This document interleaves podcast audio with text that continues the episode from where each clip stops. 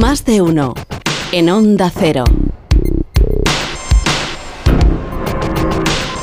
Vamos a contar la historia de un médico que tuvo que hacer lo que no podía ni siquiera imaginar para demostrar cuál era el origen de la llamada lepra asturiana, también conocida como el mal de la rosa, el escorbuto alpino o la plaga de los aparceros.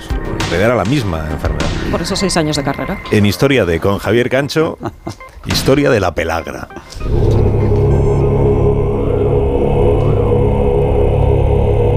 Varios nombres porque era una enfermedad que aparecía en distintas zonas sin que al principio se estableciera un vínculo entre los brotes y sin que se supiera cuál era el origen.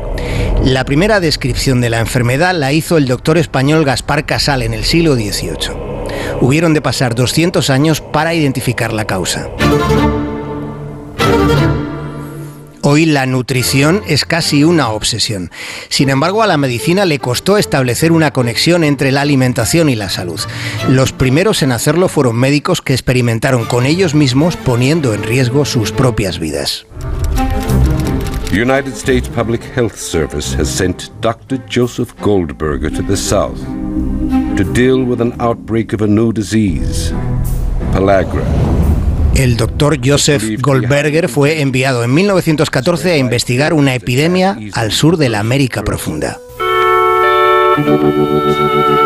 Primero aparecía una especie de quemadura solar en el dorso de las manos. Después una erupción en la cara con forma de mariposa. Luego venía la depresión, la confusión, la demencia. Y en el 40% de los casos la muerte.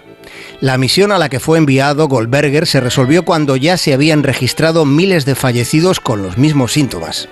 En el sur de Estados Unidos los enfermos eran tratados como leprosos. Había miedo y por consiguiente había rechazo.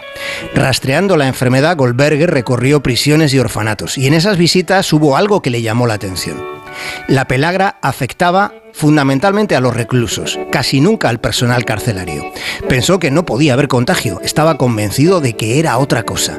Sin embargo, sus conclusiones fueron cuestionadas. Sus colegas no creían que se tratase de una carencia alimentaria, estaban convencidos de que el origen era un germen. Así que para demostrar que se equivocaban, recogió moco de la nariz de uno de los pacientes y se lo metió en su propia fosa nasal.